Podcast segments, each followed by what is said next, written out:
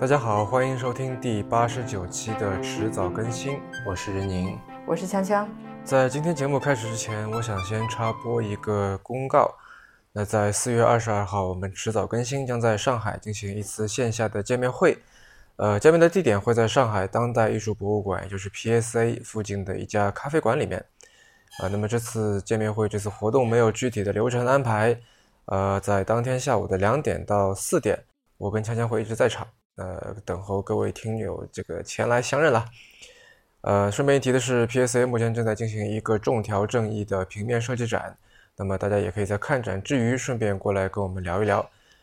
呃，具体的地点和报名链接我们会放在本期的 show notes 里面。呃，各位如果还有什么问题的话，可以在微博上面给我们留言或者发私信。啊，那接下来我们开始本期的节目。啊，那今天我们这个是一期关于政治的节目。嗯，事实上，在之前某一期节目这个出，之前某一期节目上线之后，嗯，我的父亲跟我来聊了一下，他觉得，呃，最好不要在这些这个自媒体里面聊政治相关的话题，但是我又觉得说政治实在是一个跟所有人都密不可分的这么一个话题，所以我还是想要来聊一下。那么今天，呃，我们。找来了一位朋友啊，他叫做倪考梦。呃，考梦，你要不跟大家介绍一下自己？因为考梦有一个头衔是温州市决策咨询办公室主任。嗯，好的啊，我我首先这个感谢呃任老师的邀请啊。然后呢，我觉得今天可能我们在我们的语境下，最好还是不要谈政治，要谈政策啊。因为呢，我的 对，因为我的工作呢，主要是做政策研究。然后呢，在政策研究的这个体系里面的时候呢，有一个环节非常的重要，叫决策咨询。那么，就说我是在这个 政策研究室里面做决策咨询工作的一位同志啊。嗯。然后呢，这个工作呢，我现在呢已经做了八年。嗯。当初市委市政府的领导呢，他当时说希望成立一个智库啊，也那个也就叫做温州市决策咨询委员会。那么在这样的一个背景下的时候，当时刚好呃单位里面选人嘛，就把我选过来，让我去筹建这样的一个机构。所以当时我真的是在呃什么都不知道的前提下，然后去去努力去去寻找一条道路，去建立一个我自己都没有想象过的这样的一个机构啊。所以这是一个比较好玩的一个过程。我我经常说自己是一个。创业者对，所以当初这个要成立这个机构是出于什么样的考虑呢？呃，实际上这我我个人认为这是一个非常正确的选择啊，因为现在这个技术进步非常快嘛，社会变迁也非常快，而且呃生活中间充满了各式各样的不确定性，但是很多时候你没有办法，问题过来的时候，决策者必须要快速的做出决断，对吧？那么这个时候如果只是靠这个个人的经验。或者他的这个知识肯定是不够的。那么聪明的决策者，他都非常明白，我必须要听取其他人的意见。所以你去看，比如说在古代的时候，决策者会身边会有他的参谋，对吧？嗯。那么在现代的，对，那么在现代的这个这个政府的这个呃治理体系里面的时候，那么他就会需要一些哎内部或者外部的这个智库机构，或者说决策咨询机构，为他去提供一些支持啊。那么主要是，比如说，在我呃，在你在做，在他在做决策的时候，我们提供一些咨询。那所以你的这个呃上级单位是领导单位是谁？就是这个决策咨询委员会或者说决策咨询办公室的这个分管单位是直接是对市政府报汇报工作吗？嗯，啊，我觉得我觉得这里我就要补大量的背景信息了。它是这样的，就说呃，我们国家的这个体制内部。比如说，它是包括呃，比如说从地方政府来讲吧，我们说从地方政府来讲，它是包括四套班子的嘛，对吧？它包括党委的班子，然后呢，政府的班子，人大的班子，还有这个政协的班子嘛。那么这四套班子的话，每套班子都会有自己里面的一些部门啊。那比如说像党委部门下面，它就会你会看到像政策研究室啊，然后像这个组织部、统战部、宣传部，然后市委农办。像各式各样的这样的一些机构啊，那么我们这个部门呢，它是隶属于这个市委政策研究室的一个单位啊。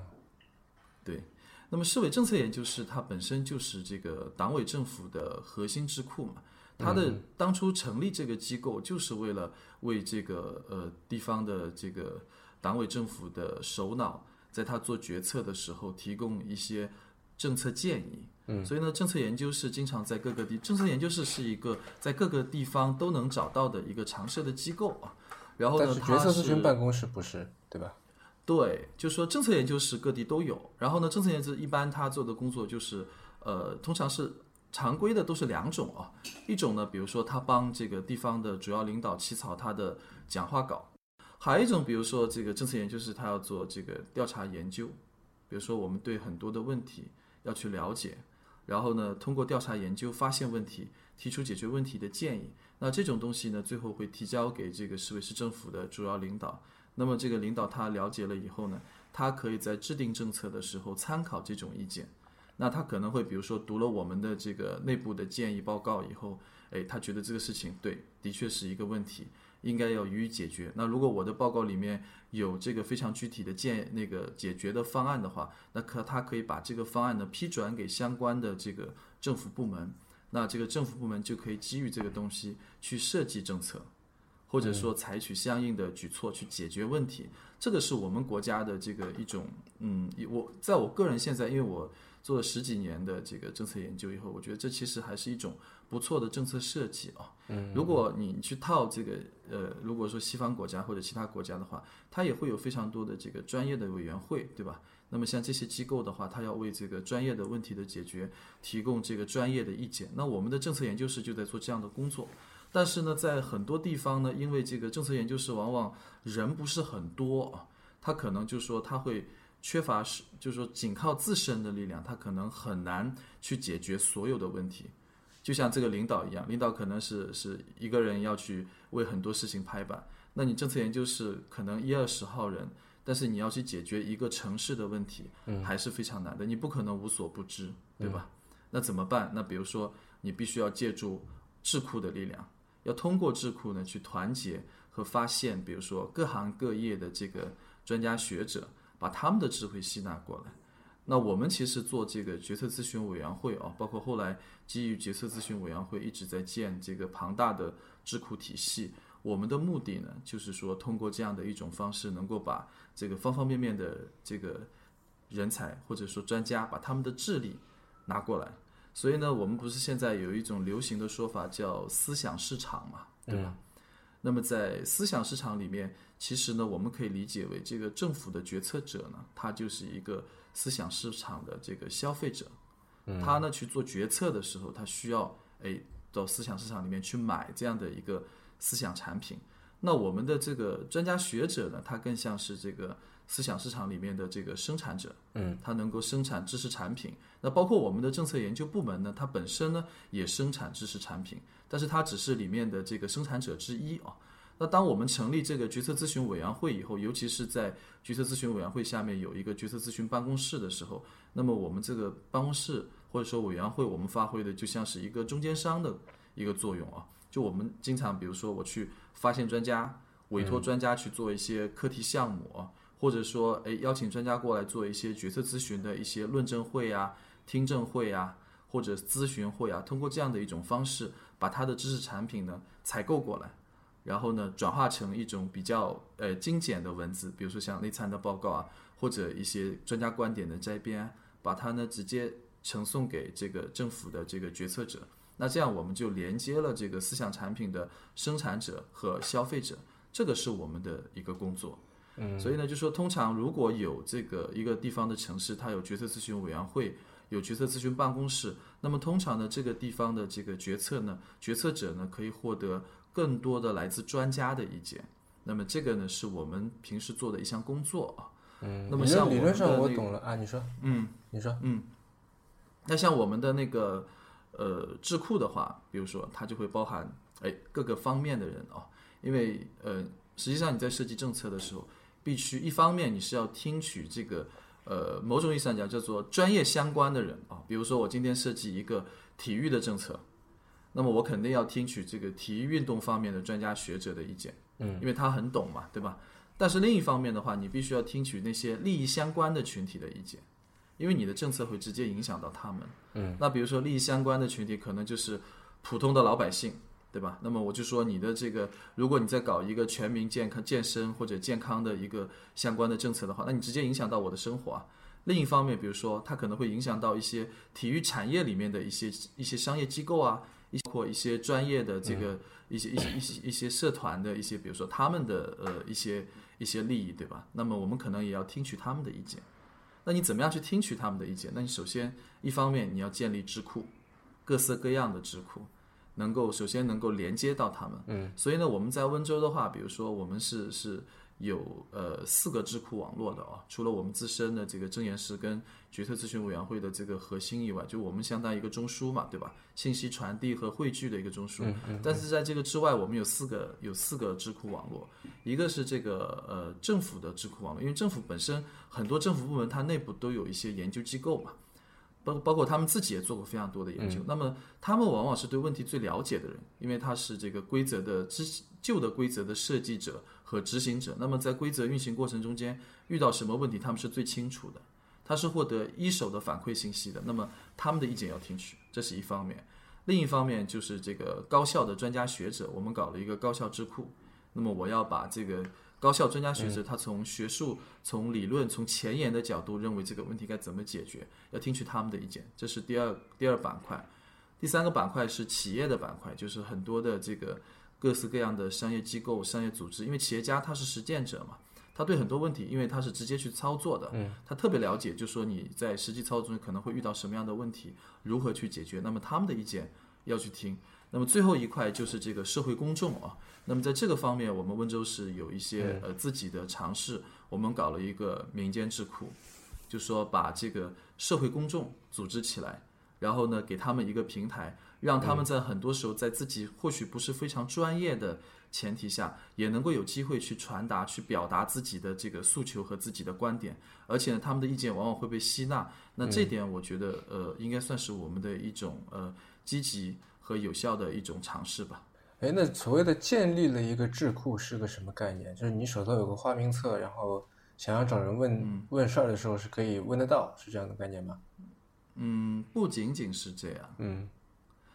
实际上它会比这个要复杂的多。嗯，比如说呢，我们的这个核心的平台它是有有这个呃一两百号专家学者的。这批人呢是这个政府，相当于是政府他发过这个聘书的，政府所聘用的一些专家和顾问啊。那像这些人的话呢，他是相对是固定的。那除了这些人以外呢，实际上呃有大量的这种各色各样的机构，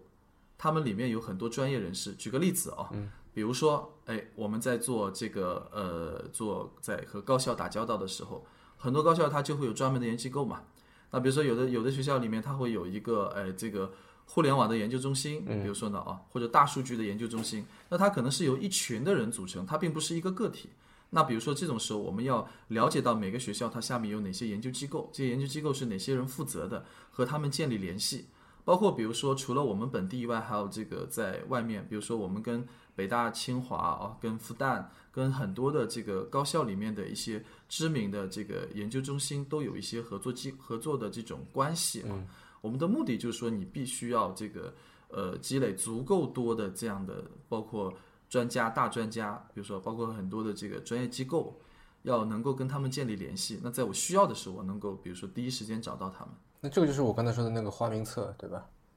嗯，那不仅仅是花名册，因为如果你只是一个花名册哦，我觉得还是比较简单的，因为这个一点都不难。那举个例子哦，呃，我在过去八年里面，我每周的星期一哦，我都会编发一个动态信息，就是关于过去的一周我们整个智库的做了一些什么。那我会把这条信息呢。通过这个短信的方式推送给两千多位专家学者，嗯，那这些人是来自不同的这个组织、不同的机构的啊，嗯，就说呃，并不是说你有一份名单哦，你就可以，比如说呢，就能够呃，在你想要的时候听取他们的意见。实际上，你是需要各式各样的方式，让这些人能够了解温州在做什么，对吧？温州正在发生一些什么，嗯，让他去。了解他，关注他，他才可能在你需要的时候给你正确的答案，而不是说，哎，我因为理论上说，我们现在现在是一个资讯非常互通的年代嘛，对吧？呃，比如说任何一个问题，你都可以找到任何一个领域国内最顶尖的人，因为找一个找一个人是没有那么难的。这个六度分割的话，你稍微打听一下，马上找到。比如说今天房地产，我可能比如说马上就可以找到房地产领域的这个最优秀的专家。但是他是否是了解，比如说我们所面临、所面对的这个问题，那是未知的。嗯。另外一个就是说，即便他了解，他是否有意愿去为你去提供这样的解答，未必，对吧？嗯。而且就是说，就算他了解，而且他愿意为你去解答。那么，比如说他所解答的这个东西是否能够有效的转化成，哎，我们下一步的这个这个这个政策建议，那也不一定。嗯，这个中间还是需要非常多的这个沟通协调，而且呢，比如说包括一些这个呃一些意见的这个这个整理，包括一些一些一些信息的传达，就这里实际上有大量的非常具体的工作。我觉得很多时候就是说我们去做一个工作的时候哦，这个认识一个方向一点都不难。可能难的就是说，把这个认对方向以后，能够一步一步的走得越来越远啊，把它扎实的落地啊，这个特别难。然后我一直觉得我平时在干的工作没有太多的技术含量，就是 因为这个事情大家都知道就是这样的，对吧？这是一种非常理想的状态吧？本来本来就应该这样啊，只是说你真的要把它做下去的时候，你会发现这是一个坑，非常大的坑，它需要大量的时间的投入，你要把它做好非常的难。嗯，其实在我听下来，这个。跟比如说，嗯，互联网公司里面的社群的运营有相似之处，就是说，对，它不是一个花名册的一个单向的东西，其实是一个双向的信息的那个交流和沟通，对吧？对，你要花很多很多时间和精力在这个运营的工作上面。嗯，对对，我觉得刚才你讲的特别的准确哦，就说实际上我们是把这个呃，因为以前政府流行一个概念啊，嗯，叫队伍建设。队伍建设呢，往往指的就是说，哎，比如说我，呃，就是好，如果类比一个公司的话，就像是，哎，我公司里面的人事工作一样，对吧？哎，我要招很多人，然后呢，要培训他们，对吧？那么这种队伍建设的概念呢，往往指的是自己内部的人。当我，因为我们对内部的人往往是有一定的这个掌控能力的，因为毕竟你给他发工资嘛，对吧？而且你可以经常跟他一起交流嘛，你可以通过各式各样的方法去激励他，对吧？去调动他的这个积极性。但是在我们做这个决策咨询和智库工作的时候，实际上我们所要采集意见的这些人，绝大多数人都是我们之外的，我们跟他之间没有任何的强制性的关系。嗯，任何一个专家，比如说今天他你你你聘请他做一下你这个城市的顾问或者专家很容易哦，你你比如说今天上门给他发聘书，他可能呃勉为其难也就认了啊，就接下来了。嗯，但是比如说未来你想他。非常认真用心的关心你这个城市的发展，然后呢，真真切切的投入时间去为你提出意见，非常非常难。嗯，因为他很有可能，比如说有 N 个城市都请他做专家。嗯，对他来讲，这些事情，哎，就是太太频繁了，太普通了，对吧？嗯，那怎么样引起他的关注度？实际上，你必须跟他成为朋友。就像刚才讲的，做社群，我认为一个成功的企业，它肯定是需要外部有一个庞大的社群的。那实际上，我们回过头来看我们党的这个发展历史哦，党有一个非常成功的一个一个一个实践，就是我们以前成立这个统一战线嘛，对吧？现在统战部门嘛，你想统战部门，他就说，哎，本身我们很多的社会精英已经在体制内的，但是体制外还是非常有很多的精英，那怎么办，对吧？那我们通过统一战线的方式，让他们都参与进来，参与到这个。国家的建设中间来，那这个就是一个非常优秀的设计。你可以理解为这是社群建设的一个非常早期的一个特别成功的案例。只是今天很多人没有往这个方向去想啊，嗯，就是本来就有这么一个东西在。那我们今天的政府发展也是一样的。你这个政府在这个在运营一个城市的时候，如果只靠自己的力量肯定是不够的，因为问题越来越复杂，它需要方方面面的力量的支持。但是怎么样让这些人能够呃非常热意的去去去协助你呢？实际上你首先要跟他们做朋友。那我认为就是说以智库的这个方式哦去运营一个社群，实际上也是一种不不错的选择哦。这个实际上是今天我们反过头来哦去看的时候的一种感受，一种一一种一种感一种判断吧。嗯，因为当初我只是只是只是从工作的需要出发，我觉得我需要需要能够跟专家做朋友，对吧？然后呢？哎，学习专家身上所有的东西，那么在我们需要的时候能够向专家请教，这是我对自己的定位嘛。然后我对我们办公室的定位，我就说我们是出点子抓落实嘛，对吧？我们帮别人出点子，能够帮他抓落实，我尽量抓落实。但在具体的操作中间，我后来就发现，OK，我最初认为的这种所谓的队伍建设，对吧？嗯，最后逐步的都变成了社群建设。嗯，我们在建立这个我们自身队伍之外的一个庞大的社群，而这个社群呢，它是由这个有非常高的智力的这样的专家学者组成的。所以我以前那个时候，呃，写过一篇文章嘛，专门讲这个群体智慧和魅力型连接，一本书叫《智慧社会》里面的一个观点啊，就是说理论上说，我们可以归纳为，就是说，呃，如果我们希望呃，获得极高的智慧哦，其实你是有一种方式，就你必须要获取群体智慧，因为个人智慧是没有办法跟群体智慧相抗衡的。当然，就是以前以前有个有个勒庞写过那个那个乌合之众嘛，对吧？包括豆瓣上评论那本书的那个，我估计点评最多的是，人家点击最多是我的那篇文，很早以前十几年前写的一篇文章哦。但是那个乌合之众，对乌合之众指的是什么呢？指的就是说无组织的群体啊。嗯。但现实中就是说，如果一个群体它是有组织的，它的这个智力肯定是高于个体的。然后这个时候，如果我们要继续提高这个群体的这个智慧的话，那我其实需要的是是规模。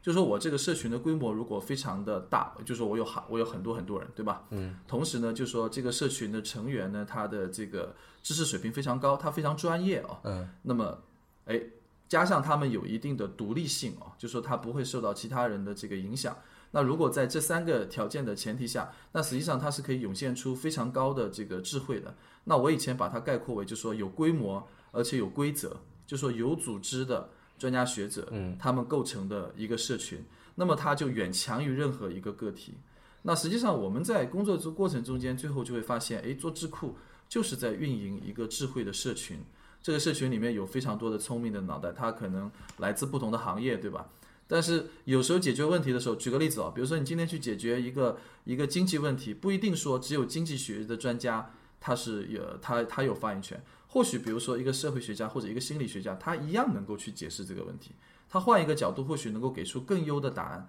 所以呢，我们往往最优的一个一个解释，各个领域的专家合在一起的时候，他们所给出的那个答案，而不是某一个某一个角度单一的一个答案。嗯，这个是解解决具体问题的时候，你会发现这个是治理啊，是治是非常对的真理啊，就它是符合实践的。但是你要如何去推动这件事情呢？因为如果只靠你一个人去连接这么多的聪明的脑袋，那肯定是不可能的，对吧？就是你你能够联系的这个人，能够记住的脸肯定是有限的。你要如何去设置一个激励机制，说，呃，各方各面的这个问题，他一旦过来了，你都能够找到合适的人，并且能够，呃，让这个人能够帮你的忙吗？嗯。呃，我只能以我个人的经验来讲哦，因为因为这个事情，事情，因为我也不了解我的同行们是怎么做，虽然我们也有交流啊，嗯，基本上我的做法是这样的，有目前为止，实际上我我是突破了邓巴数的，嗯，就说，因为邓巴数他讲的是一个人认识的只能是一百五十人，但他讲的是不借助工具的前提下，嗯，就不借助工具，实际上你只能抵达这么，但实际上如果你能够把信息化工具用到呃稍微的。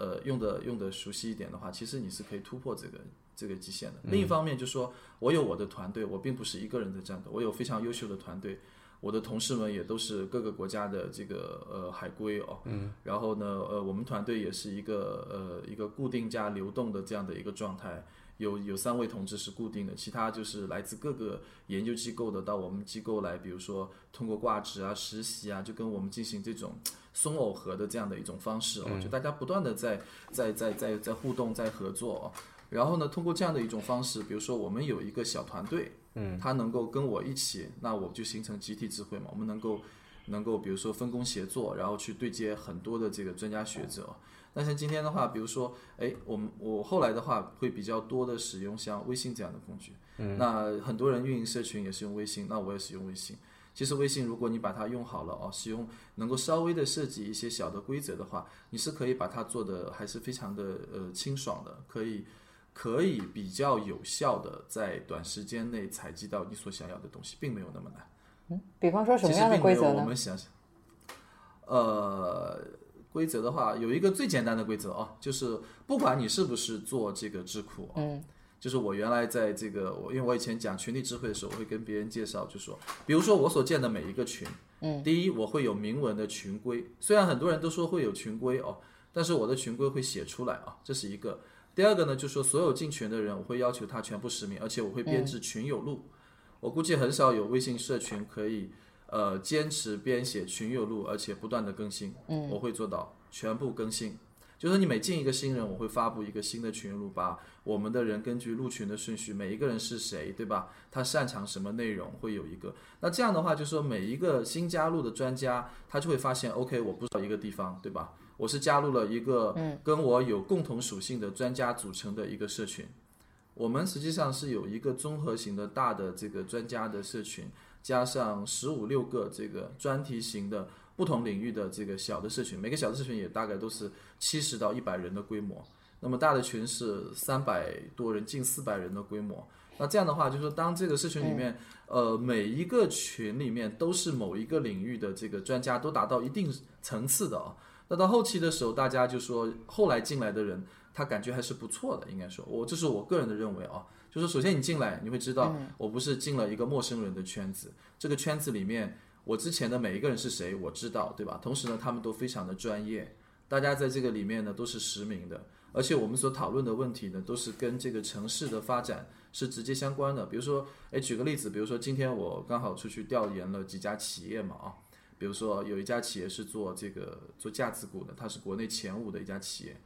然后呢，这家企业它非常不错嘛，那我会比如说把这个企业家拉到我的一个文化小组里面，文化小组本来就有一百多号，都是温州的，在这个全国各地做从事文化行业的一些，比如说知名的作家呀，这个音乐家呀，比如说呢哦，还有一些剧那个那个那个电影导演啊，像这些，然后那这样的一个状态下，比如说我就会把他邀请进来，邀请进来以后跟其他人之间，他们就可以有一些互动，因为实际上很多时候大家所需要的只是一种连接。那么当他们连接了以后，那比如说他感觉加入这个智慧的社群的时候，对他有有有益哦，那么他才会乐意，就说长期的待下去。而且他待在那边，他就发现我们在调研的过程中间，不断的会把我们发现的内容反馈给他们。同时呢，我们会把我们调研过程中间发现的优秀的人拉到这个社群里来，那么他们之间就可以成为朋友，他们之间会有产出。他在产出的过程中间，他会比如说认可我们所做的事情，那么未来。当我需要的时候，比如说我可能只是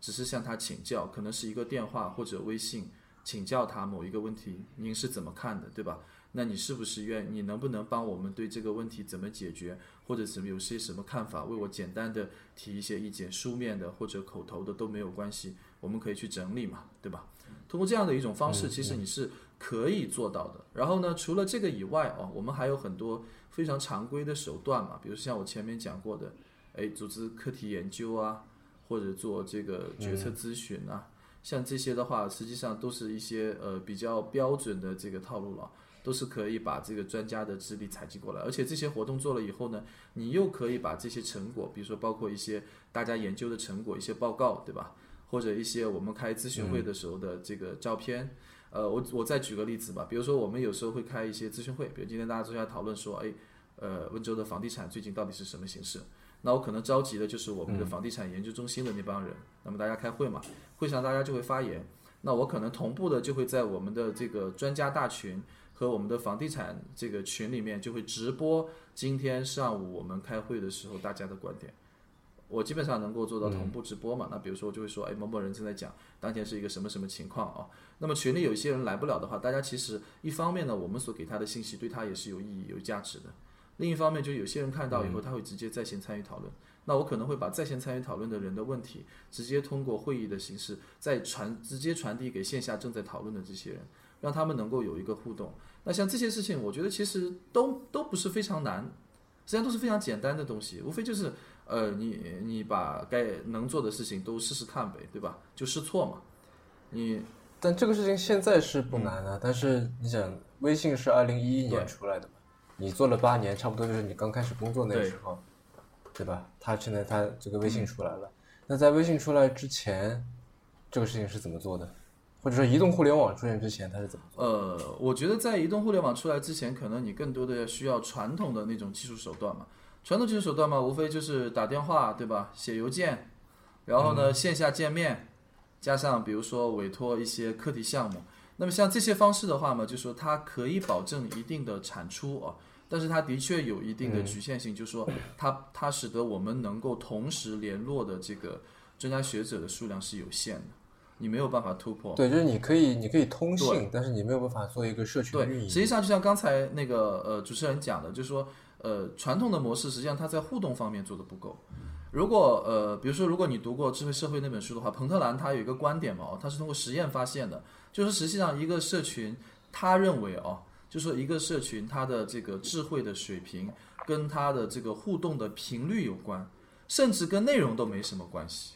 这是他实验发现的。就是只要这个社群，嗯，大家之间交互的频率非常的高哦，那么久而久之，它就会产出很高的智慧。但是如果呃，不管你讨论的内容是什么，你是长话还是比如说你是是长这个这个这个说话说的这个长篇大论呢，还是这个这个言简意赅哦，或者说你是拉家常，或者你是在讲这个讲道理，对吧？都没有关系，只要你们在互动，信息能够，它有一个概念叫信息流嘛，只要信思想流、信息流能够有效的流通，对吧？在社群里面，那么最终它会探就通过搜索的方式找到最优的一个答案嘛。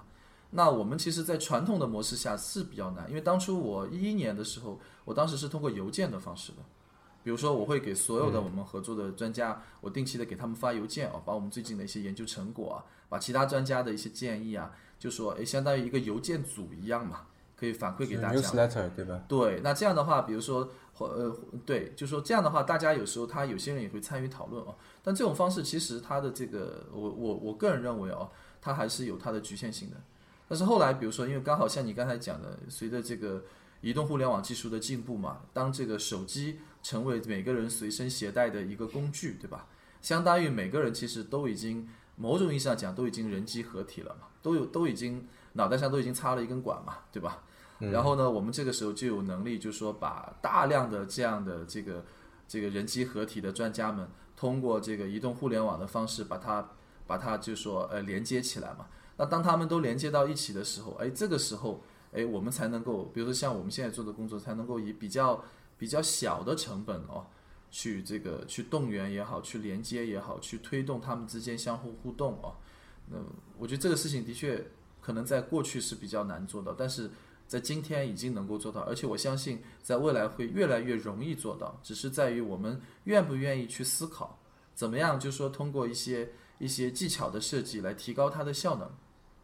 嗯嗯嗯，哎，我这边想插一个问题，很多群，而且尤其是人数非常多的这个群里面，会出现这样一个现象，就是说人数越多，大家的这个发言积极性反而会降低。呃，包括说即使发言的话，其实很难就是呃讨论一些就引发一些严肃的讨论吧。顶多是这个信息的交换，比如说发布一下什么信息，然后或者说是一些比较、比较简单的一些对话吧。嗯，比较有深度的对话其实是很难进行的，因为毕竟这个微信还是一个即时通讯，对吧？那所以我不知道你在做那个专家的社群运营里面，会不会有一些不太一样的这种呃体会？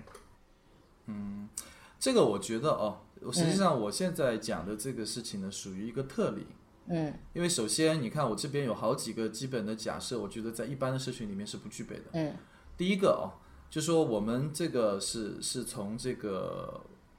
首先我是有是有这个怎么说呢？首先我有政府的信用背书，嗯对吧？就说我的这个社群，它不是一个草头班子，它是一个政府官方的这样的一个一个微信群。比如说我的房地产小组，我可能会写说温州房地产小组，你看上去是一个微信群，但实际上它的背后是线下的一个温州房地产政策研究中心，嗯，是以它作为基础的。那这个政策研究中心呢，它是由这个这个市委政策研究室、市决策咨询委员会和这个温州市的这个这个住建委三个政府机构它一起搞的。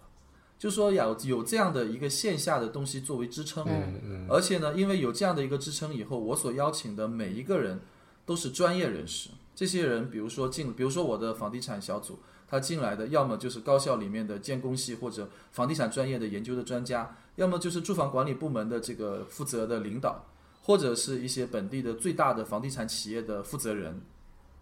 通常都是这样的一些。那么这些人的话，首先他是实名的，第二个呢，他都非常的有专业素养。那么通常这样的人是不会愿意在微信群里面浪费时间的。嗯他过来以后，他不会讨论太多的这种鸡毛蒜皮的这些，比如说拉家常的事情哦。通常我们有讨论，那肯定是讨论非常具体的问题。大家有分享信息，肯定都是高质量的信息。加上我们在运营社群的时候，也会注意把握尺度。比如说，通常我投放在这微信群里的信息，肯定都是有意义的，比如说，要么它就是一个，哎，我们关心的一个问题，我我是采取这个，它相当于是我微信只是我们采集意见的一种方式之一嘛，对吧？我包括开会啊，包括委托他们做课题项目啊，包括微信端片化的建议啊，这些都只是方式。但是呢，就说，呃，当我们是多个渠道哦，然后这些人线上线下都是认识的时候，那么它就跟一般的这个微信社群会不同。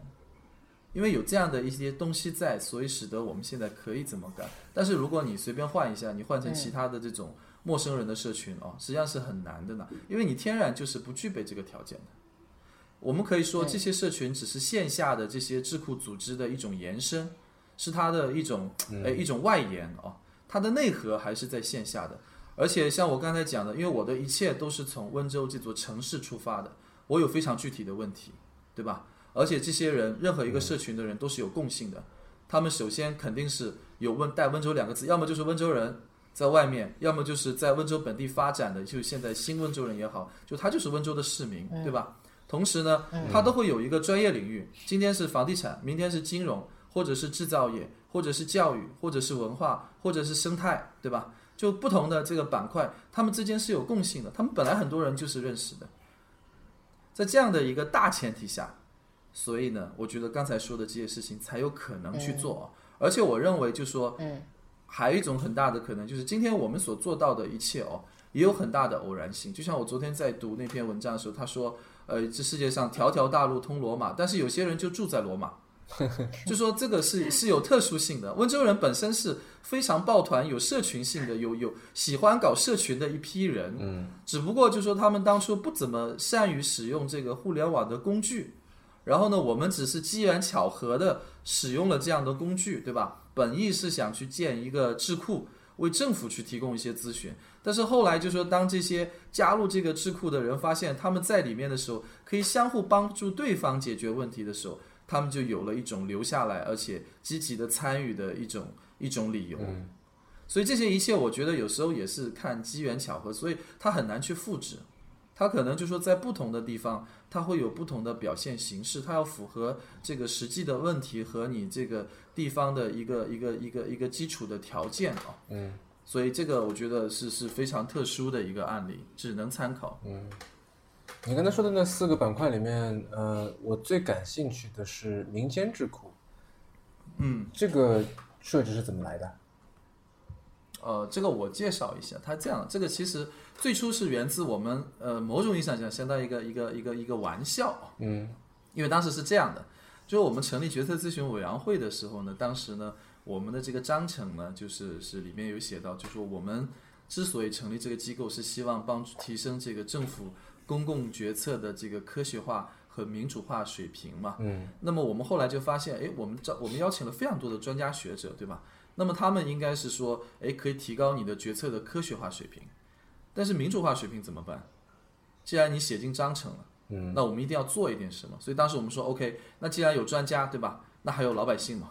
有普罗大众嘛，对吧？我们这个草根，我们对这个生对这个一个城市的发展也有自己的想法，那怎么去听取他们的意见？所以一开始实际上我们是向很多的这个。这个地方政府一样，因为其实各个地方政府都在做，就是诶设计一些平台载体去采集老百姓的意见。当时我们做了一个栏目叫“问计于民”，嗯，这个其实是一个很很常规的一项工作。最初嘛，就当时是这个网络论坛很火的时候嘛，所以我们就是在这个本地的这个呃官方论坛上开了一个呃开了一个板块嘛，就说诶欢迎大家对温州的发展来提这个建议啊。就说以前当时的话，比如说很流行的就是我们本地有一个论坛，它专门是发这种批判性的，对，就大家经常会上来吐槽，比如说啊，这哪里这个什么什么是个问题啊，讲完了就没有下文了嘛。就是很多时候就说大家无意识的会把自己定位为，就说我只是一个吐槽者，比如说呢，我只是一个批评者，但是呢，很少有人会把自己定位为我是一个批评之外还可以去提出建设性意见的人啊。那当时我们的引导的一个方向就是说，哎，欢迎大家都过来，除了吐槽之外，就说你提出问题之后，对吧？那么你可以提出你认为解决问题的方法是怎么样，就说尽量的引导大家在这个在批评之后能够增加建设性的建议啊。那这样的一个过程中间，慢慢慢慢的我们就发现，哎，大家还是蛮喜欢这么做的，哎，实际上很多人都希望有这样的机会去参与啊。所以后来就说发现有一批人都非常的热心，热心吗，后来我们就说那那我们干脆搞一个民间智库吧。当时也是说实话也是半开玩笑，就就想想那试试看吧，对吧？所以就邀请大家到线下来说我们见见面，因为平时都是网上面，以后嘛发现哎。诶，这些人就说还是蛮有想法的嘛，对吧？哎，等一下，我挺好奇的，就是这个，嗯，你见了面以后发现都是什么样的人呢？见了面以后，就你会发现，其实也也就是来自社会各界，其实他是包括这样的，包括政府的一些基层的公务员，嗯，比如说像一些乡镇干部啊，或者一些一些政府部门里面的这个一线的工作者，这些人往往是这样的，他呢非常了解情况哦，但是呢，往往他的他的意见呢，在这个。这个这个反复的过滤过这这个数这个这个传递的过程中间，可能会慢慢慢慢的就会就会怎么说呢？很难传递过去哦。但是他实际上掌握一线的信息嘛，所以他提出来的问题和他的建议往往是非常有效的。这是一种人，还有的比如说有一些呃呃一些普通的市民，或者一些一些比如说这个这个企业里面的这个职工，比如说呢，还有很多学生，学生也很有想法，很有创意哦。我们当时做的一个第一个特别成功的项目是，当时温州因为它河网很多嘛，当时有一帮学生就学生和当时他们学校里面的几个这个中学的老师，他们自己有一个论坛的，专门叫做温州城建论坛。嗯，他们每他们每天就是没事儿就在那边想，怎么样从规划的角度哦，就比如说这个城市这条路该怎么修，那个地方那个楼应该怎么建，他们经常想这些问题的。当时我们。呃，那个时候就是有一个问题，移民话题，就说，哎，温州有河道，那我们河道怎么去利用哦？所以当时的话，就说他们就提了一个，就说要在温州的河道上修这个水上巴士嘛，就是这个游船嘛，包括他把所有全程的水网地图画出来啊，包括每个站点怎么设计啊，他们全部都做出来了。然后这个方案做的就非常的好嘛，当时我们的那个，我们通过这个这个这个意见采集过来后，我们把它写成内参报告嘛，提交给这个市委书记，市委书记直接就把它批转给交运部门就去落实了嘛。那这个就后来就直接就做下去了。这是哪一年？然后后期，那是一一年，嗯，一一年初的时候，就是我们做了不久，嗯嗯，对，所以呢，当时就说这个事情也是给大家一些信心嘛，对吧？然后包括后来这个交运部门在设计这个具体路线的时候。也是邀请了当时提意见过的这些，比如说市民代表嘛，啊，嗯，邀请他们过来一起一起，就说去去去去谈，就说有哪些问题啊，哪些哪些细节可以考虑啊。那在这个过程中间，就大家就觉得更有信心了。所以在那以后，我们才搞了那个线下的这个碰面嘛。线下碰面以后嘛，发现就说，哎，大家觉得还除了线上，线下更有意思哦。所以就当时不是很流行论坛上面认识网友，对吧？对对。线下见面，我们那个也很像那样的一种感觉嘛。那以后嘛，成了一个民间智库以后嘛，大家就觉得，哎，这东西挺有意思，因为那时候还没有智库的概念嘛。我们说叫民间智库以后嘛，大家哦都觉得很新奇，突然之间自己有了一个，好像有了一种归属感。嗯。然后那以后我们经历了一段时间，就是呃快速的发展，就开始不断的人推荐人，人推荐人啊。只要你你在这个我们的线上平台提出过好的建议，那就会邀请你加入嘛。后来很快的就扩张到两百多号人。然后扩张到两百多号人以后，然后我们还曾经试过分组哦，然后建立这个一个理事会。理事会就说，比如说，呃，邀请这个各行各业的这个代表嘛。后来我们还做过年会，年会甚至是上电视的，是在电视台做的直播。哦。然后我们在那个直播的时候，当时当时就说，哎，我在想，就说能不能除了这个在线的讨论以外哦，让大家能够通过这个公开演讲的方式哦，去传递观点。所以当时因为我我一直是 TED 的粉丝嘛，所以那个时候我就叫他们按照 TED 的方式去做演讲了。嗯。但是那个时候因为这些这些我们的这些呃很多的网友啊，他们实际上就是善于在在线的表达。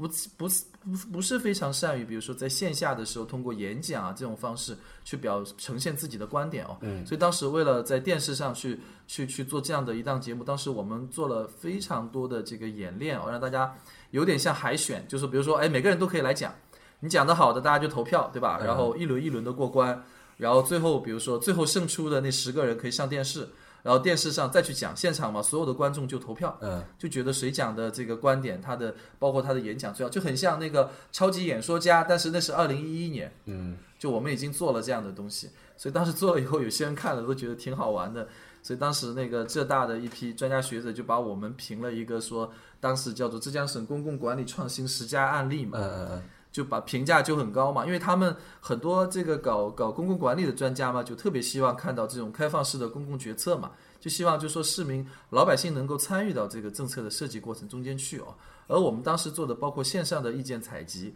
还有线下的这样的这个公开的讨论哦，很多时候最后我们的意见都是变成这个呃政策建议，就最后会形成会整理成文字的嘛。会提交给这个决策者嘛，就是这个市委书记跟市长，让他们去参考啊。那很多意见都被采纳了，那这样的话就形成了一种非常良性的互动。所以包括后来这个很多的，如果今天你去搜这个民间智库啊，特别是在学术论文方面去搜啊，很多的国内研究民间智库的专家学者都会写过温州的案例。嗯，我们是他们很多人的这个研究的对象，但实际上我们自己就会感觉后期的时候压力很大。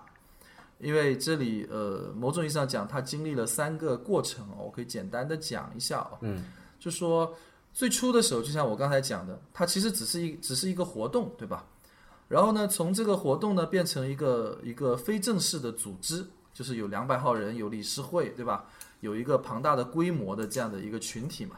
那那以后呢，我们当时。当时就想设想过说，哎，这样还不行哦。就像我刚才讲的，一个理想的群体智慧社群应该包括规模和规则嘛。我们觉得规模已经有了，应该更加的有规则嘛。就说要把它的体系、它的制度完善起来。所以当时我们设想说，大胆的想象说，我能不能把它变成一个正式的社团，成立中国第一个这样的一个，哎，一个比如说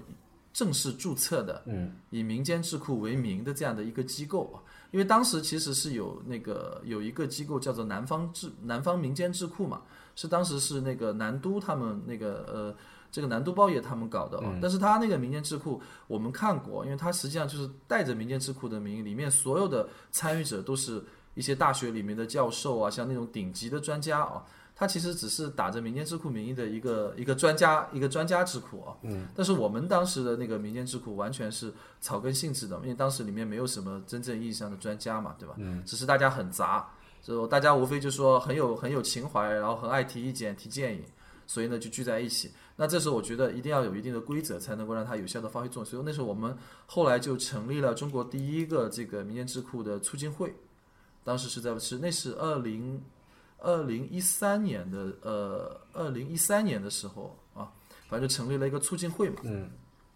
那搞成促进会以后呢，后来就是这个这个应该说是非常的呃，非常的这个正规了啊。然后呢，甚至有当时的这个这个北京的专家说，我们是开了中国社会智库建设的一种先河哦，就评价很高嘛。嗯。但实际上对我们来说，就突然之间发现这事情就变得有点难做起来了嘛。因为原来它只是一个虚拟的工作项目，对吧？嗯。也就是说，哎，它可以这样做，也可以那样做，你不需要，哎，它是非常灵活的，我们可以试各式各样的方法，只要有效就可以哦。但一旦做成一个社团以后，因为呃，任何一个社团它这个正式登记的，比如说在民政部门登记哦，由这个，因为它是这种社科类的嘛，嗯，就包括公共政策研究的导向的，所以它是由这个社科联来主管的嘛。那如果是这样的一个机构的话，它就说，哎，它必须要。怎么说呢？就是它必须首先它要有专人，任何一个社团一个社团都会要求有专职人员。嗯，那专职人员的话就需要有钱，你没有钱你怎么去解决这个问题呢？对吧？嗯，你这个，而且有钱以外，你还必须要每年要年审，然后呢要有自己的这个这个财务的梳理。但现实中这样的一个民间智库促进会成立以后，你的资金问题是非常难解决的。原来比如说作为一个工作项目，那没关系的，那政府本来就有工作资金嘛，对吧？它就是可以比如说提供一些支持的。到后期的时候，当他成为自己独立的一个个体的时候，他就很难。所以后来的几年就非常的艰难嘛，就说，哎，所有的这个参与者呢还是在参与，但是大家呢都只是把它作为一个平台来参与，然后很少有人愿意，比如说，哎，我我拿出很多钱来，比如说，就像你今天有人叫你说，哎哎，任老师你来加入我们协会吧，对吧？加入以后，他说，哎，你每年给我交钱吧，那可能。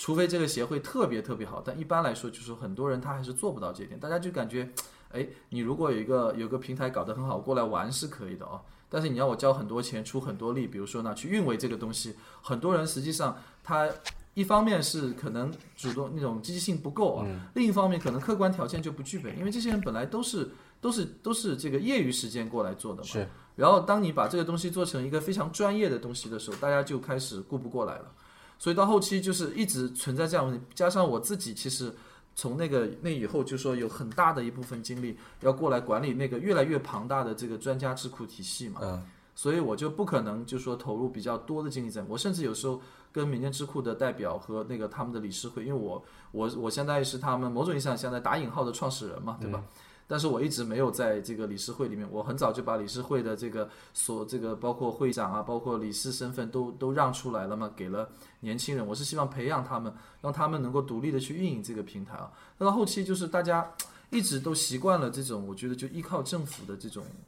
这个实际上让我让我个人觉得还是挺挺无奈的哦，因为本来原意是想说，哎，我政府扶持你，对吧？嗯，你做得好了，你相对独立，那你可以做一家独立的有专业性的民间智库嘛，对吧？对一方面你自己出一些研究报告，就说为这个政府的政策做第三方的评估；另一方面的话，你可以扶持当地其他的这个民间智库的发展，这是我们对它的定位嘛。嗯。但是当你真的去做的时候，你就会发现，哎，这样的一个东西，它就像一个企业一样，它如果没有非常强有力的这个领导团队去做的话，它很可能就说你的情怀到最后就是变成幻想。领导团队是一我们当时方面，那它的这个经济来源是什么呢？对，经济来源就没办法解决啊，到后期，这是一个很很很，这就是一个非常残酷的现实哦。就说我我我估计在中国很多其他的民间智库遇到的，就真正意义上的民间智库哦，嗯，他也会遇到类似的问题的。因为一旦比如说你是打着民间智库的名义，实际上就说你可能是以这个社会上面的哦，就说首先你已经排除掉了那种呃大院大科研院所嘛，因为它是非常正规的机构了。我我认为他们属于属于这个专家智库的概念哦。然后呢，就说还那就比方说像那个毛于市的那个天策经济研究所，在你看来算是对，我觉得它应该算是民间智库。嗯嗯但是呢，就说它这种民间智库，它是有，它是就是说非官方的，但是呢，实际上它组成的这个人，我觉得还是还是这种专家为主的。对，所以呢，它会比我们的温州民间智库会稍微的好一点，因为毕竟就说它有有专家在里面，有专家在里面嘛，就说他还能够做一点东西啊。因为任何一个专家，就是瘦死的骆驼比马大嘛，对吧？他多少都有自己的圈子，他能拿到项目的，无非就说他能不能拿出一部分分给这个机构嘛。但是当我们的民间智库是以这个以市民为主组成的时候，那就很尴尬了嘛，对吧？那你是很多的市民，那么市民他是希望参与这个事情的，但是你如果说叫这个市民去组织这样的一个平台哦，然后投入大量的这个财力和精力去做这个事情，那么就很难。说实话，非常的难。可是这个民间智库那么后嗯它的服务对象不是应该是政府吗？对，然后这里就是一个一个一个一个悖论了哦。就通常来说呢，就说你服务谁，应该向谁收费，对对吧？那比如说我民间智库是服务你政府，那我应该向政府收费吧？这个大家都这么认为，我们的民间智库的理事他们也这么认为。但是很无奈的是，另外一个尴尬的现实，如果你要去服务政府，那么首先我我就要问你哦，那你凭什么服务政府？就说我认为你要服务政府的话，那你比如说为我的这个公共政策提供第三方第三方的意见咨询的话哦，那你首先必须具备一定的专业性。嗯，就说你能够能够提交一个比较专业化水平的这样的一个研究报告，或者说第三方的评估报告吧。那这样的报告其实是非常难写的。嗯，因为我们是经常做报告的。你如果说就是一群的这个，呃，你就想象一下，今天几位网友在一起，嗯他自己凭借自己的兴趣对某一个问题提建议，都是很容易的。你写个三五百字都还好。他的专业度但如果今天。对，但今天如果我说叫你去对温州的这个养老问题写一个，当前政府已经有一整套的政策，对吧？叫你去跑十一个县市区，然后把它做一个非常专业的评估，你是根本不具备这个条件的。但是同时的话，社会上有很多的专业机构，对吧？像大学的这个高校，嗯，或者说政府的原来就说剥离出去的一些一些研究院，对吧？他们的研究能力非常强啊，他就可以做。包括外面的，比如说现在，因为它是个思想市场有竞争嘛，很多政府部门它可能直接委托，比如说外面的高校，浙江大学啊，或者这个这个上海复旦啊这些机构就做掉了，它都有专业机构。那你在竞争的时候就不具备竞争力，所以到后期就是我们就就感觉非常尴尬，就进入了第三个阶段嘛，就是我们开始抉择嘛，嗯，就说怎么办啊？所以后来我们选择说，哎，从这个促进会向社群回归啊。但那个时候就有几个环节的这那个抉择嘛，第一个。到底选择精草根还是选择精英？比如说呢，你在纳新的时候招新的成员的时候，就很无奈啊。我我我经常跟他们说，我希望招一些精英，就是我找一些小专家进来，对吧？他不是大专家，他是小专家。那么如果有几个小专家在这边，他有三五个人，他就可以组团，就可以形成一个非常有战斗力的研究团队。嗯，他可能就可以做一些公共政策的分析。但是呢，就是说，如果这样做，那么原来的这个民间智库里面那些草根型的这个这个意见领袖，他们就会有不同的看法，对吧？他们会认为，哎，你这样做不是背离了最初我们的初衷嘛，对吧？那我们既然变成这个以专家为主，那我们还是民间智库嘛？比如他们会有这样的一种想法，这是一个哦。另外一个呢，就是比如说呢，当我们老的那批理事已经做了很多年以后，他们慢慢慢慢的，他们比如说成长起来，他也有他自己的事情。那这个时候，比如说怎么让他们这个这个这个有序的退出，对吧？一方面你不能打击他的积极性，因为他是里面非常核心的，能够带动其他人的一批人。但是呢，你又不能让他们一直把那个位置站在那里，因为我们一直是增加理事的，因为总是有新人涌出来嘛，对吧？但是如果说这个一个一个一个协会，它里面比如说啊都是理事，就是说难听点，就是没有一个干事情的，全部都是领导，那就完蛋了，对吧？嗯。现在想到一个法子，那我搞个监事会吧。让他们这个老一老一老一代的革命家们都退出到监事会去，以后监督我们更有效的运行。但我可能会拉更多的新生力量，就有研究能力的人进来哦。嗯，包括原来我们定位叫做促进会，对吧？那么现在在考虑说，是不是要要把它向研究会的方向转变？比如说呢，增加它的这个研究能力，就突出它的智库两个字，就逐步逐步的就平衡智库和民间两个字。对，可是原来我们在就是在把这些人，就是你你在把他们专家化嘛？对，哦，我觉我实际上我觉得是一种平衡哦，因为老的民间智库实际上它是民间有有余哦，是那个智库不足嘛。嗯。就实际上就是说我非常的草根性非常强，我代表性非常强，但是呢，我缺乏一定的专业性。那我们现在想的就是说，我要保持我的代表性，我要还是要有来自方方面面的人，但是我希望每个人的专业水平会比原来的要高一些。嗯，这样的话，就是说我要兼顾它的这个广泛性和它的广度和它的深度，逐步的去调整。包括现在的话，我们后来也做了真正意义上的 TED 演讲。那想以后，比如说把这个 TED 的这个呃品牌就。落下来，落在当地，那么以后就由民间智库去运维。而在讨论的时候，比如说可以更多的引进一些，比如说呃一些专业人士，让他们呢，比如说以这样的一个平台去讲一些跟城市的这个发展相关的一些话题，对吧？嗯，就说还是原来的东西，但是我们希望把它能够提高它的这个层次哦，然后这个这个增加它的深度，这样它可能才和才能够有生命力啊，否则。呃，至少从我现在的这个这个这个角度来说，我觉得会非常的难，因为他没有办法跟他的竞争对手们竞争。那如果这样的话，一个民间智库如果流于形式的话，我认为这是一个非常糟糕的一个状况。对，因为如果说民间智库就是呃，因为那如果因为民间，我觉得是一个相对于政府的这个词啊，就是嗯，所以我觉得可能专家智库也算是某种程度上的民间智库，包括一些第三方的一些这个政策咨询机构。呃，但我觉得你说的这个民间智库，就是那些业余的，呃，从事政策研究的，或者说这个有点像是爱好者俱乐部的这么一个存在，对吧？就是如果他去，他要去跟专家智库去竞争，我觉得就显然是一个怎么说呢？就是就是一个鸡蛋碰石头的事情。对，其实我我倒是着眼于呃智库这个词，而不是民间这个词。就智库英文对应的是 think tank 嘛，智囊团嘛，对吧？对。然后在我看来的话，这个从民间去搜集大家的声音，更加像是对应的是信息，而不是说是政策和策略这一块。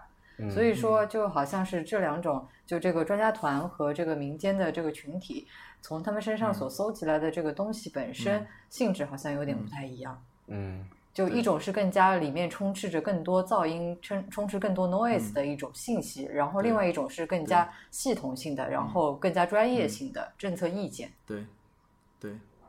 实际上哦，实际上我们今天如果说撇开原来的一切去谈哦，我觉得它这个民间智库其实或许还真的更适合去采集问题，因为就说这个普通普罗，就是如果按照我刚才定位的这个民间智库的话。它是由这个社会公众组成的，嗯，那么他们实际上是很多政策的这个这个这个受众，对吧？对，那么就是政策影响他们，他们马上能感知到有哪些问题，那我们其实需要一个渠道，让他长期的能够有效的反馈这些问题。他把问题提出来，然后我们请专家去设法去解决这些问题，然后呢，再由这些老百姓来评估，就说，哎，他们的这种解决方案是不是有效，对吧？是否有，是否是否可行？这样呢，我觉得可能是一个相互之间互补的一个过程。但是可能像原来的这种设计，说希望让民间智库去直接去跟专家智库直接就说，呃，在这个解决问题方面哦，去 PK 的话，非常非常的。对，所以我觉得这不应该是一个竞争的关系，或许是一个互补合作对关系。合作和互补的关系。对。嗯嗯嗯，因为嗯，就好像有很多的这些这个第三方的政策咨询机构，他也会需要去做调研，对吧？他也需要做，就好像这个我们做市场市场营销时候做的调研一样。市场调研机构嘛，对，其实就那个定位来说，更加像一个调研机构。对，就它会更，无论是说直接去调研这个呃智库本身，还是说让这个智库它去组织更多。服这个这个更广的这些调研，对吧？我觉得它这个服务的对象不是应该是直接是政府，而是应该是别的智库。嗯，呃，那么在日常的工作当中，嗯，你们是怎么样去这个政府是怎么样去跟这些智库做一个合作的？就它是一个什么样的流程？这个问题是以什么样的形式到你的手上？然后你是以怎么样的这个嗯？方式去决定说你要去找谁，你要去问什么，然后在你得到这些信息以后，又是以什么样的形式再回过去的？嗯，我觉得，我觉得也许我们就举一个具体的例子来解释这个流程，会会比较形象一些。嗯嗯，就今天我不是去看了那个乐器的企业嘛？嗯，是架子鼓那个。那我看那个企，对我去看那个架子鼓企业的时候呢，我就问到一个一个，就听那个企业家讲到一个问题嘛，他就说，哎，我这个企业哦，他说，呃，现在。最大的问题就是没有土地，就实际上限制它的产量增加的主要是没有厂房，没有土地。嗯，因为它那个区域周边呢，就说，哎，都已经建完厂房了嘛。那么因为温州现在这个企业特别多啊，这个土地特别少，所以呢，很多企这个问题其实是非常多企业共同面临的一个问题。嗯，那么我怎么样？就那比如说我们在做政策研究的时候就发现了，那这就等于是一个问题了，对吧？嗯，那么。遇到这个问题的时候，其实你有几种选择。第一种选择，呃，你听到了就当过去吧，就不要管它，就觉得哎，这是一个每一家企业都共同面临的问题，对吧？嗯。那么我们作为政策研究部门来说，无非是呃，又增加了一个案例去证明温州企业缺地嘛。那第二种选择就说，哎，我应该做一点什么，对吧？我们是不是可以做点事情来帮助去解决这个企业的相关的问题？那比如说，那可能我的选择就是后者。那如果我选择后者，那么我又有两种不同的方式去。一种就是比如说，哎，我把自己定位为一个智库，就我把自己定位为一个研究机构，而我带着我的团队去做一个研究。这个研究研究什么呢？比如说研究温州的这个生这个从事乐器生产的企业，他们当前的一个发展的现状，他们。在发展过程中间面临的一些共性的问题，以及这些共性的问题应该如何去解决？比如说呢啊，那么这是一种；另外一种呢，就是说，哎，我委托别人去做这样的一个内容的调研、去调查、去形成这个课题的报告啊，这是两种方式啊。当然还有第三种方式，第三种方式呢，就是说，哎，我发现这样的一个现象以后呢。我来召集开一个这个专家的这个研讨会，比如说呢哦，专门来研讨一下这个温州的这个乐器制造产业应该怎么去发展，这是各式各样不同的方法啊。还有第四种方法，第四种方法呢就是说，哎，我指导这个企业，让他呢就说把自己的这个情况写清楚，把自己的问题提出来，然后呢，包括向政府的一些政策建议也理好。那么我把他的这个东西呢，直接传递给政府的相关部门。那刚才讲到了这个四种方式哦，第一种方式，按照我们的说法呢，叫做调查研究。嗯，哎，这个叫调查研究，这是我们的我们这个行业的说法了啊，叫调查研究。就说我发现一个问题，我自己去做研究，对吧？那我这个研究的结果呢，就是一个调查报告。这个调查报告呢，它会以这个。内参就是这个内部参考的这样的一种文体，直接提交给这个政府的这个决策者给他参考。那么决策者可能到时候他会根据他对这个问题的判断来做出一个反应，他可以可以选择看了以后不表态，也可以选择看了以后表态。那如果他表态，那么可能就可以带来一些帮助啊。那类似的东西其实以前我们是做过一些的啊，比如说过去我们发现这个温州当时城市拆建嘛，对吧？就很多地方都在拆拆这个老城区嘛。嗯。老城区拆建的过程中间呢，因为这个城市拆建呢，往往是委托给一些专业的这个这些这些呃拆除大队去做的嘛。嗯。那这些拆房子的人呢，他往往想，哎，我尽快完成任务嘛，他就会不管你什么东西，就一股脑子就拆过去。对。有的时候呢，这个老的城市里面有一些古建筑啊，然后呢，这些拆房子的人呢，他为了方便嘛，他有时候就会去去动一些手脚啊。比如说呢，哎，本来他是不能拆的，那他比如说在边上偷偷摸摸呢，把它这个墙啊、墙角啊搞点破掉啊，让它自己倒掉，倒掉以后嘛，他就可以，比如说借这个理由呢，就把它拆掉了，那就出现这样一种现象啊。那我们以前就写过报告，直接向这个政府去就写了一个调查报告嘛，给市委市政府，那是那市委书记批示以后呢，那这种现象就被就根除掉了嘛，嗯，就彻底被消除掉了，那这个就解决了一种问题，对吧？那这是一种，就是说写调查报告。那第二种呢，叫做委托课题研究，就是说，哎，我不自己做，因为我自己精力顾不过来嘛，对吧？那我可以找谁呢？比如说，我可以找一下我们这个呃，像类似这样的项目，我可能会委托我们温州大学或者其他高校里面的这个一些可能跟产业发展相关的研究团队，他可能就是几号人的啊，几个老师组成的一个团队，我会委托课题项目给他，就问他，哎，你有没有兴趣？来做这样的一个项目啊，通常呃，因为我我因为我们现在可能是呃跟很多团队合作的都比较愉快，我可能会采取叫他先做的方式哦，比如说说哎这里有一个问题比较急哦，你能不能先去研究一下？嗯，如果你把这个问题研究好了，那么下一步我们在进行课题项目立项的时候，会优先考虑你们，我会这么跟他说啊。那么有一些这个学校里面的研究团队，它相当于是一些微型的智库啊，就相当于微型的高校智库嘛。那么他们会有兴趣的，因为现在呢，我们的这个我们国家的高校在考核这个教师的绩效的时候啊，里面有一环都是会强调，就是说他有没有为这个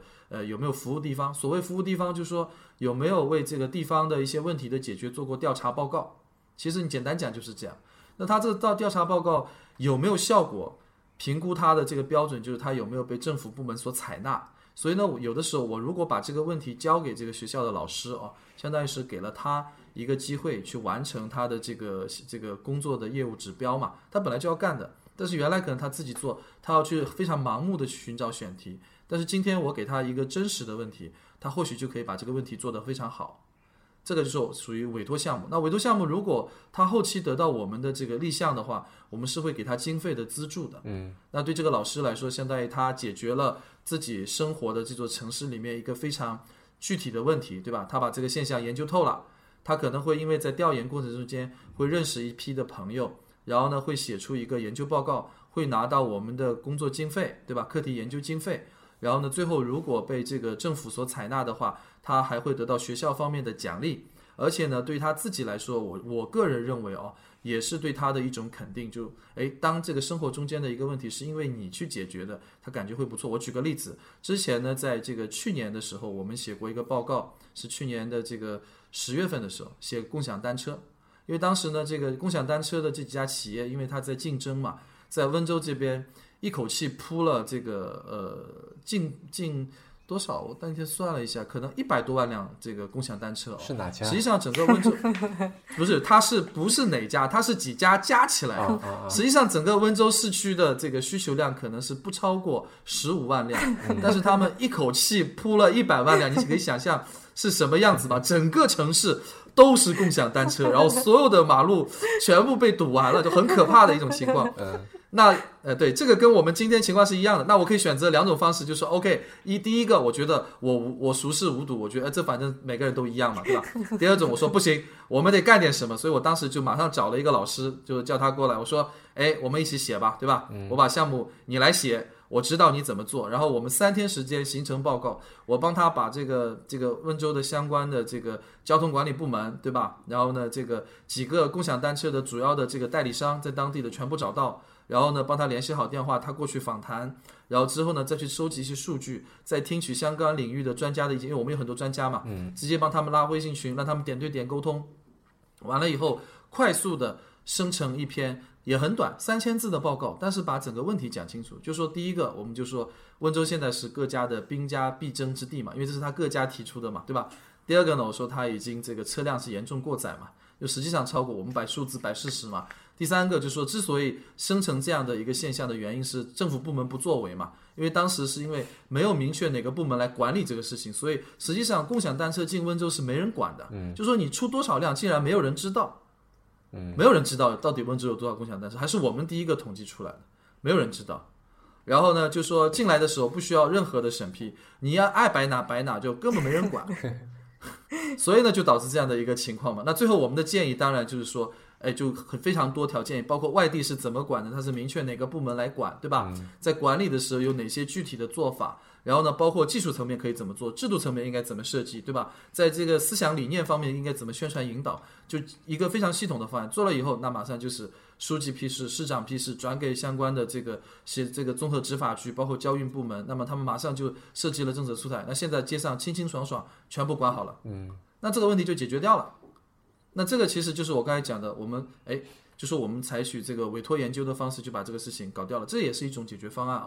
那么，比如说刚才讲的第三种，第三种是怎么做？第三种就是开会，对吧？嗯，就说我们觉得，哎，这个东西如果叫你去写个文章或者做个调查太慢了，可能要很长的时间。那我想快一点，怎么办？那我就是哎，朝夕我们有一个活动叫帕雷托公共政策沙龙，这个就用于的那个意大利的这个帕雷托最优的意思。我们开过，现在已经是一百一十七场。每一次我都会找一个专题，比如说是跟城市发展相关的一个主题，比如说我们以前开过一场，当时有一段时间温州的这个呃这个金融嘛哦非常的成问题嘛，就是这个企业在融资啊包括其他方面有问题嘛，那么比如说我们就是召集这个跟金融相关的方方面面的这个，比如说银行行长啊对吧？嗯。金融管理部门的这个领导啊，包括这个高校里面的做金融的专家，包括在外地的，大家坐下来十几号人，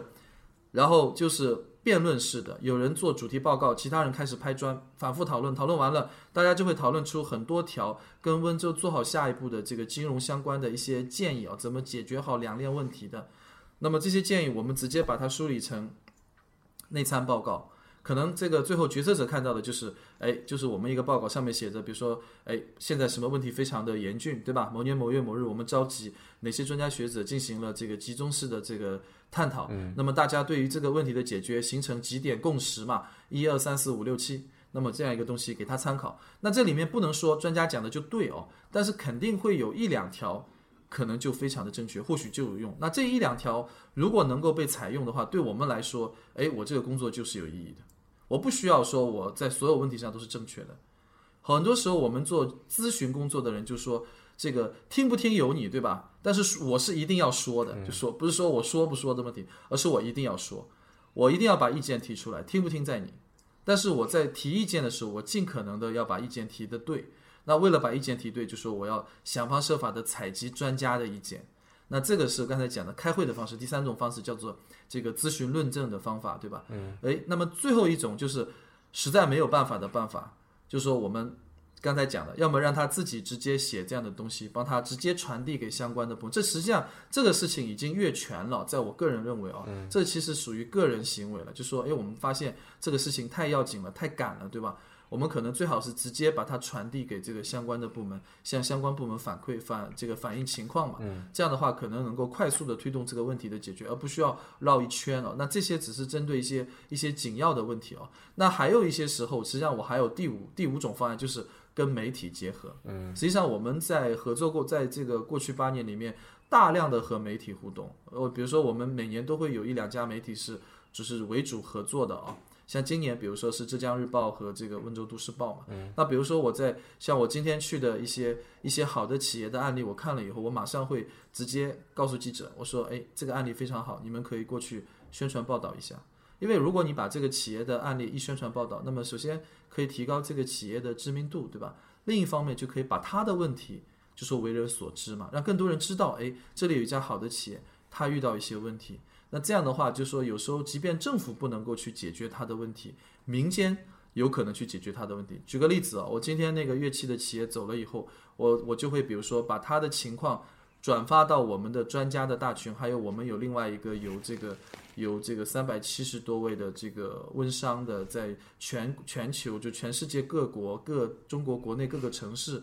以及各个行业里面的这个温商的这个会长和商业领袖组成的这样的一个社群，我就直接把。把他的这个信息就发到那边。那比如说，马上就有两位过来，一个说对他的这个乐器非常感兴趣，他有一个乐器博物馆，对吧？能不能把他的东西引入？要采购一批。嗯。另外一个马上就说，哎，他们他们是修工业城的，这家企业非常好，他如果没有土地，我们可以予以解决。就说实际上解决问题，最后不仅仅是政府去解决，更多的时候是需要动员社会各界的力量去解决。而我们的智库在服务好我们的做做好我们本职工作，服务好政府的决策者的同时，其实是可以去服务好这个这个企业和这个这个其他的，就是我觉得是可以服务这座城市的，服务城市里每一个人的。嗯，有些事情其实是我觉得是举手之劳嘛，就是说你你可能。你可能比如说，那么推那么一把哦，可能最后它就成了。但如果当我们选择漠视的时候，很多问题根本就不可能解决。嗯，这个反正是我个人这个这个一些体验啊，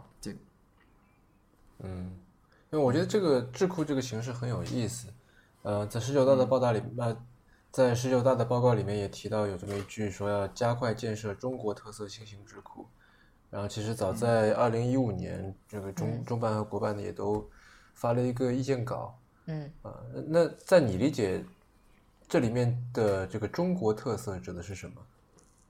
嗯，我首先纠正一下啊，他是在二零一四年的十二月份就发了，哦，只是这个文件最后就说向社会这边看到，实际上是在一五年啊。那么他当时这个呃中国特色的话，根据我的理解啊，我觉得是包括三个东西的。第一个呢，就是说这个党领导一切。你要讲政治，就说做智库的话，毕竟是在中国的这个大的这个背景下啊，嗯，所以呢，你要这个根据中国的这个这个模式来运作，这是第一条，这个实际上是一个是一个你必须要坚守的一个底线啊。嗯，第二条呢，就说我认为，就说你要为人民服务啊，这个要有情怀嘛。实际上，我们做智库的时候，还是要解决具体实际问题的，而不是说，哎，因为很多智库它的定位啊，比如说像有一些智库，它定位可能是。哎，我要宣传一种价值理念，比如说呢，哦，它的定位会很高嘛。但是在我看来，我觉得我们中国特色的这个新型智库应该要去解决具体问题。你要为人民我想插一句，这个有如果是靠情怀的话，是不是有点人质的感觉？嗯，不会。我觉得这里讲的情怀是指说你应该有有有这样的一个目标嘛。嗯，你必须要有一个方向嘛。这个是个人观点啊。而不是说这个这个所谓的这个这个人质啊，只是说你应该作为一个，不管你是作为一个参与智库工作的个人，还是作为一个组织，我觉得你自己应该有一个目标。你这个目标对吧？就是在党领导一切的这样的一个前提下，应该要为这个为人民服务嘛，对吧？为国家服务嘛，这个是你必须要去做的啊。然后最后一条，我觉得就是等一下，等一下，等一下，我想再再说一下第二点，就是嗯。这在我看来，为人民服务当然是就我觉得是政府应该做的事情，对吧？但是我觉得这背后的这个驱动力是不是应该是体制，而不是靠情怀呢？因为靠情怀，在我看来，就是从工程学上来讲的话，它的鲁棒性会不够高，对吧？就是考梦，你是一个有情怀的人，你愿意做这个事情，你你身居其位，你愿意做这些，你你能够力所能及做的贡献，但是。不排除有些人他就是觉得我就在这里安安稳稳的待着，反正你也不可能开除我，嗯，对吧？反正我就像你刚才说的，那我看到了就看到了，我我也不去管他。这种情况，这种人我相信也是有的，对吧？嗯，那如果我觉得如果是靠，因为情怀是一个没有办法量化、没有办法去考评的东西，嗯，所以我在想，是不是还是存在着一个机制建设的必要性？呃，这个我们可以探讨一下哦。这个我我引两个东西哦。第一个呢，我引之前这个前不久那个李小旭老师写了一本书嘛，叫《三生有幸》嘛。嗯，他是一个这个研究心理学的统计学家啊。他在那本书里面非常好的统合了之前所有的我们对这个幸福的理解嘛。他就谈到就是说，完整的幸福应该包括这个秒钟级的愉悦，就是大家比如说你吃一个东西感觉很有快感嘛，对吧？它是秒钟级的，稍纵即逝的。第二个呢是这个分钟级的心流，就是说，哎，你去做一个自己感兴趣的事情，你非常的投入嘛，对吧？然后你就投身其中，你就感觉到非常的畅快嘛，这种畅快淋漓的感觉，这是第二种哦，分钟级甚至小时级的。第三种，他认为是一种超越时间的这样的一种意义感，只有这种东西才能够让你长时间的去做一个事情。嗯，那么这个是他讲的一个观点。那么反过来反推哦，之前还有一个老外写过一本书，是叫做《驱动力》嘛。嗯，是在那本书里面，他总结了三种驱力嘛，对吧？第一种其实上就是暴力嘛，就人们其实是害怕暴力，所以呢，他是比如说像我们过去所使用的暴力，或者说才所使用的惩罚的方式，就让你害怕，你不这样干我就惩罚你，对吧？所以你只能这么去做嘛。但实际上像这种惩罚的话，它实际上它所能够适应的这种比较适用于一种一种简单粗暴的那种呃，或者说简单重复性的工作，比如说这事情很无趣，对吧？大家都不愿意去干，那这个时候呢怎么办呢？那你最好你你可以使用暴力的方式去强迫他，当然你可以使用第二种方法，就是金钱，就用钱去激励他，也可以的。这个就说等于是前面是大棒，后面就是胡萝卜嘛。但这两种呢，在他的研究中间发现，就是其实不仅是他的，他只是在总结归纳前人的心理学方面的研究嘛。就这两种方式，他只能够帮助你解决，就说一些简单重复的这种重复性的工作。没有创造力的这样的一种很枯燥的机械的行为哦。对，像这种工作，比如说我今天在生产线上，我做一个螺丝钉，对吧？那这个事情很无趣，本来就我不想干的事情，你不给我钱，或者说你不逼我，根本就不想干，因为我本来就不爱这个，不爱干这个事情。嗯，所以呢，你只能这样。但是呢，他就说驱动所谓的这种第三种驱动力就是意义，或者说是你对这个东西的兴趣，嗯，一种意义感，一种存在感。因为就说当你去做这个事情，让你感觉到哎，天然的就是非常的快乐的时候，工作这时候工作成为你的这个驱动力。因为这个事情是你是你所喜欢的，是你在做的过程中间有这种存在感和意义感的，所以呢，它才能够维系哦。而这些工作往往是有创造性的，是非常困难的。那我们传统的这个，因为过去我们为什么认为这个制度设计的时候啊，呃，特别是其实你在设计制度的时候，经常所使用的无非是行为心理学的 A、B、C 嘛，A 就是前因嘛，对吧？设置规则，B 就是确是 behavior 嘛，行为嘛，C 就 consequence 嘛，对吧？结果就强化。要么就是负强化，要么正强化，这个这个这个这个，就无非就是这几种方法了，对吧？对。那其实用这种方法，它其实上是建立在传统的这种对人性的错误的认识和假设的基础上的。因为我们现在的整个政治学，包括很多的组织管理的理论，都是建立在传统的这种认为人脑是一个黑箱，对吧？行为主义的这套模式之下设计起来，所以他认为这种方式、这种制度就有效。但实际上不是这样的。他这种方式可以保证你的这个底线，就是最低的输出哦，但是他没有办法，比如说呢，让你超越你的底线。他只能够说，哎，让大家觉得这个事情呢是我不得不去做的，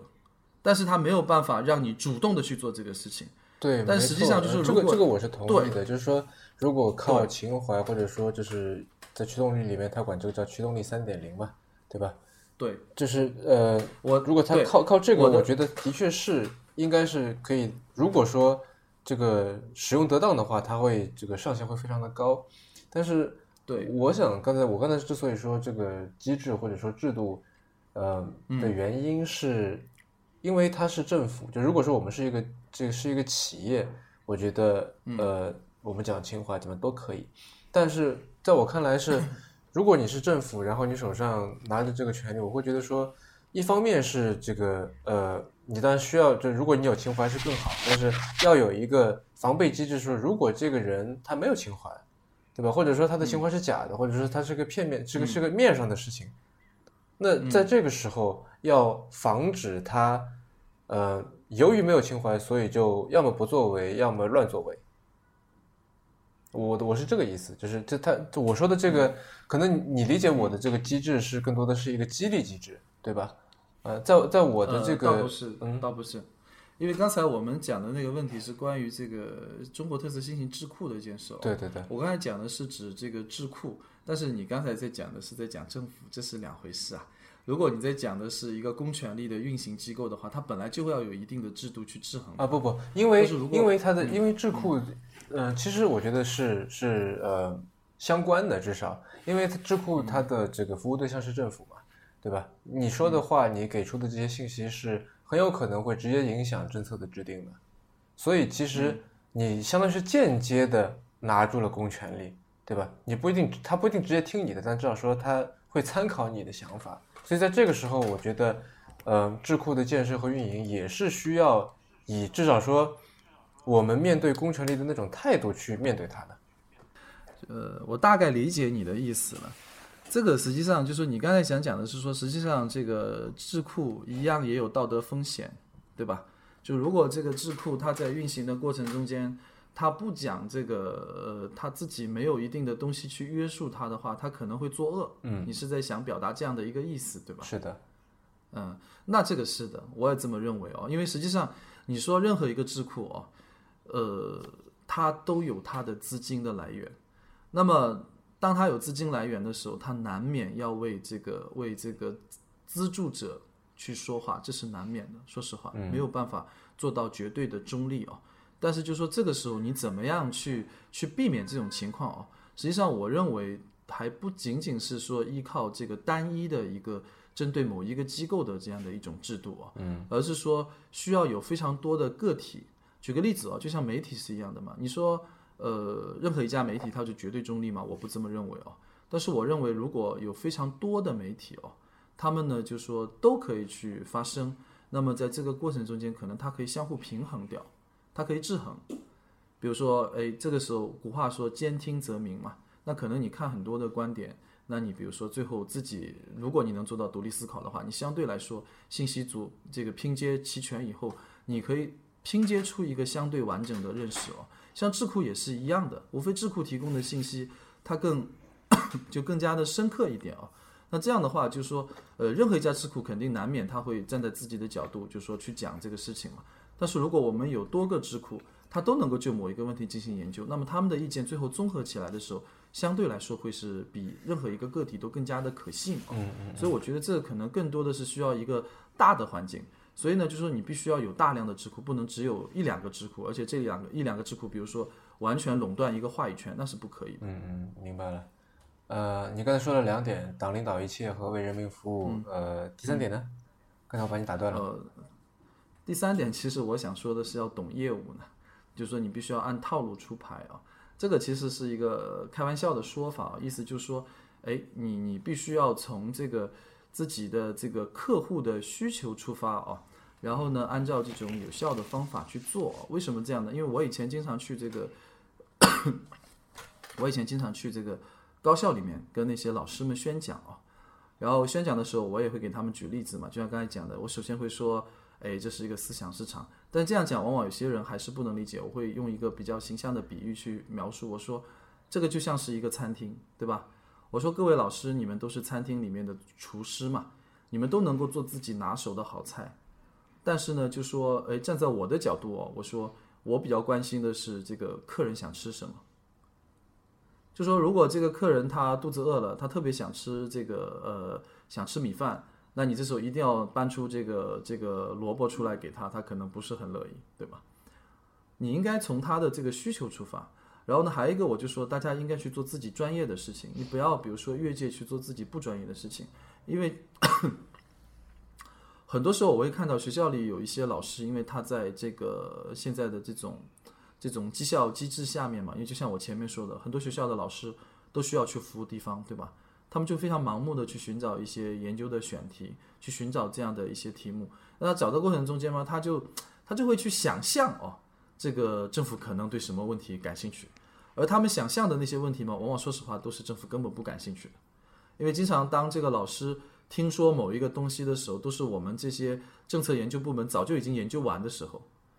我们早就研究完了。所以，比如说，哎，转化成政府的政策，政府转化成政府政策以后呢，就变成各式各样的新闻报道。那新闻要进行这个政策解读嘛，然后变成新闻报道以后嘛，然后老师们看到了。看到了以后呢，他们就认为哇，这个东西很重要，他就开始去做研究。那等他研究出来，又要大半年。研究出来的时候，其实这个问题早就过去了。所以就会遇到这样的一个，这实际上什么？这就是不懂套路。我说实话，因为他不了解这个背后是这样的一个运行的机制嘛，啊。所以那但是我会跟他们解释，我说也没有关系哦。我说，如果你你知道信息比较晚，其实你可以做什么？你可以做政策评估啊。比如说呢，哦，任何一个政策，比如说像刚才我举的那个共享单车的事情一样，很多老师后来跟我说啊，我要做共享单车，他说现在共享单车肯定是个很热门的东西。然后我就告诉他，我说非常遗憾，我们已经做掉了，对吧？举了刚才那个例子，那么他们就很灰心嘛。但我说没有关系，为什么呢？你可以接下来去研究这个共享，现在温州的共享单车的政策有没有效果？那你可以选一个时间，比如说呢，你选这个二零一八年的十月，在我们当初提出上一份报告之后，那么看一看当时这个我们提了报告，然后呢，政府采取了行动以后，这一年来我们到底做的怎么样？有哪些成功的地方？有哪些做的不好的地方？那么下一步我们怎么去改进？你可以去做研究，这样你就可以越过刚才所说的这一步。还有一种就是说，哎，你比如说对某个问题特别专业哦，那么今天比如说，哎，政府刚刚出台了某一个政策，那你可以做一些政策解读。比如说呢，站在自己专业的角度去解读。像我以前印象比较深的，温州这边有很多老师，他非常善于，他对房地产非常了解嘛。经常比如说这个温州市政府这边出了房地产的政策，他们就会第一时间诶在媒体上做一些解读。我觉得这个东西也是非常的好。那像这些，我觉得都是都开玩笑叫就是要懂套路，因为你不懂套路的话，你会做大量的无用功哦，浪费时间，这样非常的可惜。我觉得我们的这个，我觉得中国人特别的聪明，就我们的国人，只是大家有的时候这个因为之前一些信息不通畅哦，所以不了解，就说应该把自己的力气用到哪个点上去。其实就说这个点如果用得准的话，你是可以解决非常多的问题的。大概呃这样，嗯。这个我们通常这个嘉宾访谈会有最后一个环节，嗯，名字叫做 One More Thing，是跟苹果学的，就是请啊您给听众朋友推荐一样东西，或者一本书，或者是一个人、一件事情、一个地方等等。就是说这一个后面的这个这个名词是不限不限任何人事物。嗯。反正就是一个就可以了，就是或者关系。对对对。呃呃，我觉得还是要推荐 AirPods 呢，那个苹果的蓝牙 那个无线耳机。虽然虽然刚刚它没电了哦，但是我觉得这东西真的非常好，因为你可以这个随时随地为自己创造一个不同的空间嘛。很多时候我们需要静下心来思考问题哦。我觉得这个东西真的是一个利器呢，强烈推荐。嗯，哎，我我问一下，你有试过其他的那个无线耳机吗？啊，其他的没有。我就，呃，我就直接用这个了。嗯嗯，但它有一个问题，就是说它每个都长得一样，就是我跟锵锵各有一各有一套，然后就我们俩的，我现在贴了个贴纸在上边。嗯，在此之前，就我经常拿错他的，然后我就要重新配对，就很麻烦。我这个倒是个问题啊。